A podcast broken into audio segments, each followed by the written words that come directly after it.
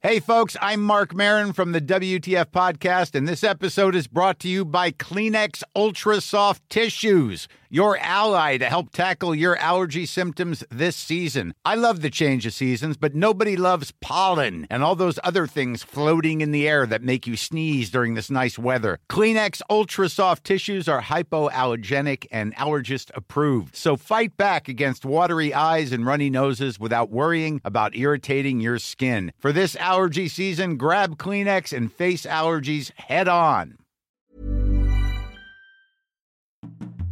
Hola, soy Julieta y hoy te voy a contar del boom latinoamericano, uno de los fenómenos literarios y editoriales más grandes e importantes para América Latina que impulsó y fue directamente influenciado por el realismo mágico.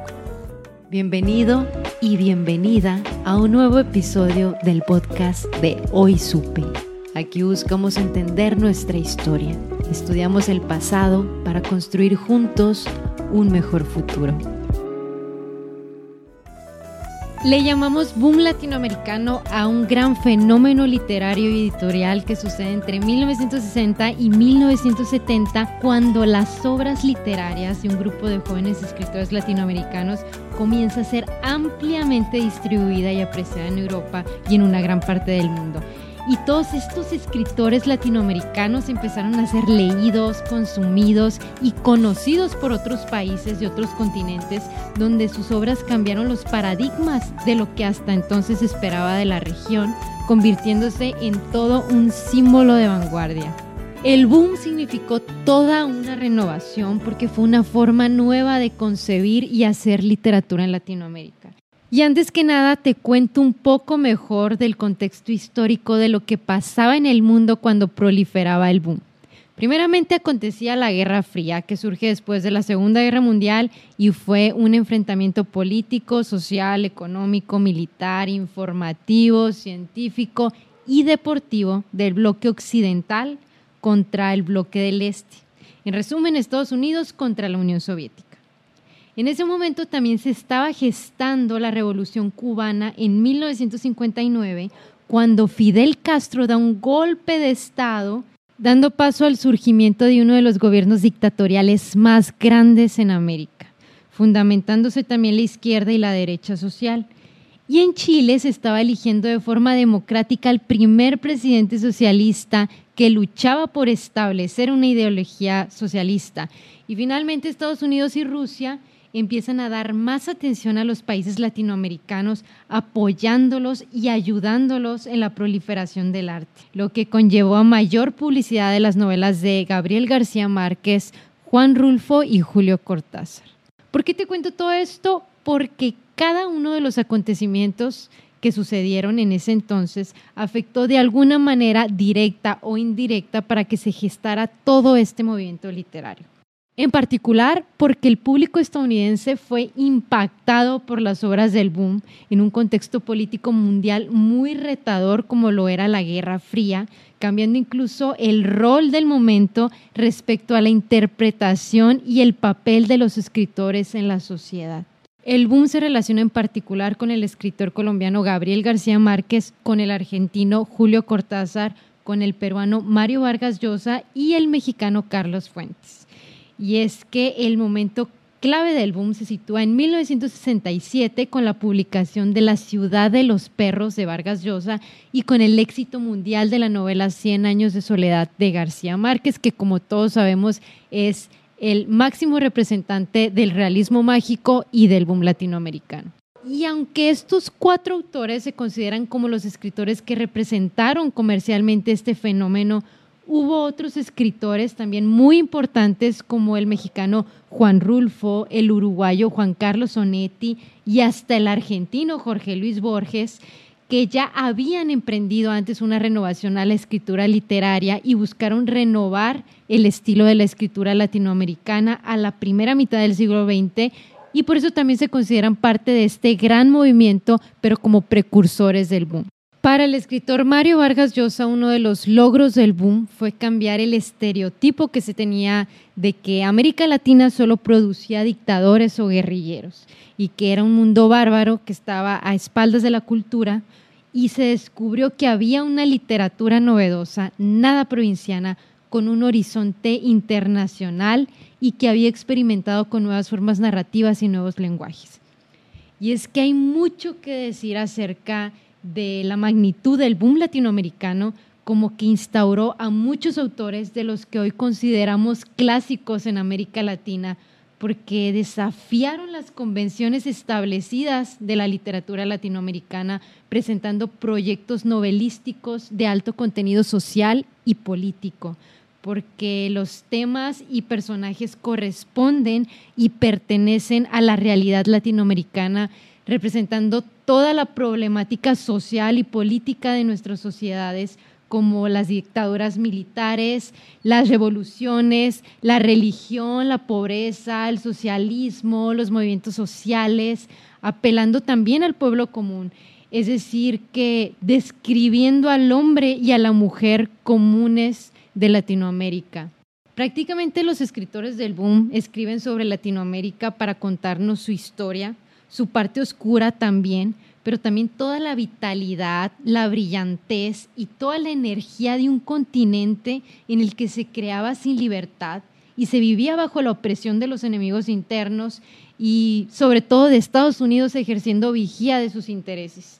Se reivindicó una voz propia, se reivindicó la identidad y la cultura autóctona de muchas naciones y la fusión de varias culturas. Y en cuanto a temas, no existe una unidad temática porque la trama siempre responde al universo de intereses y sobre todo al estilo personal del autor, pero sí podemos decir que el boom prefirió temas vinculados a lo nacional y a lo regional que aspirara a una nueva identidad latinoamericana. Los escritores del boom desintegraron la forma tradicional de la novela quitaron toda la forma narrativa tradicional y modificaron el tiempo, el narrador, impusieron algunas técnicas innovadoras para su época. Sobresale también la fragmentación de la narración a través de varias perspectivas, así como desordenadas y atravesadas en el tiempo, como una especie de flashback. Y también destacaron el uso del narrador múltiple se mezcla también la realidad con la ficción, dando paso al famoso y gran realismo mágico, que por excelencia pasa a ser la corriente literaria más sobresaliente del boom latinoamericano. Y el género literario que se desarrolla es la narrativa en la novela y en los cuentos. Entre las obras más destacadas podemos encontrar que además de 100 años de soledad por default, algunas como Aura, La muerte de Artemio Cruz, los recuerdos del porvenir, Rayuela, el otoño del patriarca, el túnel, el pozo, el panteón y las visitadoras, la ciudad y los perros, Pedro Páramo y muchas otras más. Y ahora, quiero tocar y resaltar un punto muy importante y es que cuando pensamos en el boom latinoamericano, pensamos automáticamente en escritores masculinos y nos podemos dar cuenta de las obras que acabo de mencionar son puras de escritores masculinos. Y quiero hablarte también del boom femenino, de las escritoras que fueron eclipsadas por el machismo y el canon literario de la época, porque el boom tuvo un impacto mundial increíble, sí, pero también dejó en las tinieblas a las autoras y libros escritos por mujeres. Las mujeres latinoamericanas jugaron un papel clave no solo en la literatura de las décadas de los 60 y 70 y en el post-boom de los 80 y 90, sino que desplegaron una gran capacidad de organización en torno a la defensa de los derechos humanos, de la vida y de demandas específicas. Así que no debemos de dejar de reconocer a las autoras como a Elena Garro, que fue una autora clave de la literatura hispanoamericana, tanto en el boom latinoamericano como en el realismo mágico, y que durante mucho tiempo se quedó en el olvido o marginada. Y fue una voz de los pueblos alejados y marginados, pueblos que abundan en América Latina. También introdujo en su narración elementos del surrealismo, de la fantasía y de la paz. Hoy podemos decir que ha sido revalorada y ubicada en la historia de la literatura, pero en ese momento no. Y así también como Isabel Allende, que se identificó como la mujer del boom latinoamericano, que era la única mujer en el club de autores que lideraban García Márquez y Vargas Llosa, pero que más de 40 años después y más de 20 libros publicados, su obra y personalidad ahora brillan con energía propia. ¿Y qué decir de Carmen Balcells? que podemos considerar de cierta forma como una de las más grandes impulsadoras del boom. Carmen Balcells fue la agente literaria que representó a varios autores como los principales representantes del boom, que fueron Vargas Llosa, García Márquez, Carlos Fuentes, Julio Cortázar y también a otros más como a Pablo Neruda. Y es que ella luchó por los derechos de estos escritores, también por el tema de las traducciones y logró negociaciones para que ellos pudieran ganar más dinero y yo creo que es súper importante reconocer su trabajo porque probablemente sin la ayuda de Balcells, todos los escritores que ella representó tal vez no hubieran logrado la fama que lograron, ni el nivel ni la posición en el mundo literario.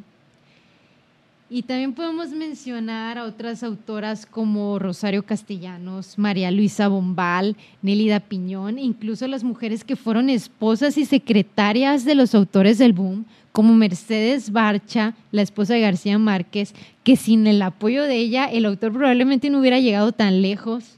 También mencionemos a Patricia Llosa y a otras más. Y bueno, hasta aquí llegamos con el tema del boom, que es todo un universo que abarca muchos temas sociales, políticos, históricos, económicos e incluso de censura, pero que no deja de evolucionar, de atraer, de brillar o de eclipsar porque fue una época muy prodigiosa para Latinoamérica que logró iluminar diversas zonas.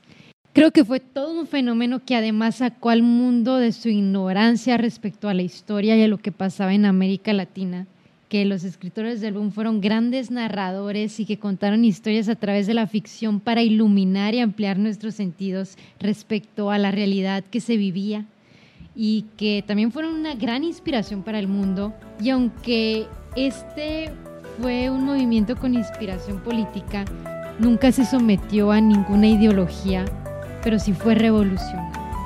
Espero que te haya gustado este episodio, que en redes sociales nos comentes qué te pareció y sobre todo tu punto de vista del boom latinoamericano, así como quiénes son tus autores y obras favoritas. Nos vemos en el siguiente episodio.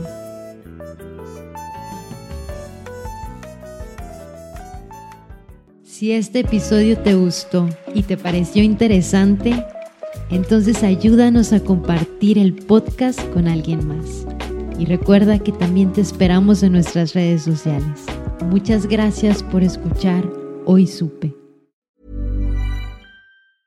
Hey folks, I'm Mark Marin from the WTF podcast and this episode is brought to you by Kleenex Ultra Soft Tissues your ally to help tackle your allergy symptoms this season. I love the change of seasons, but nobody loves pollen and all those other things floating in the air that make you sneeze during this nice weather. Kleenex Ultra Soft tissues are hypoallergenic and allergist approved. So fight back against watery eyes and runny noses without worrying about irritating your skin. For this allergy season, grab Kleenex and face allergies head on.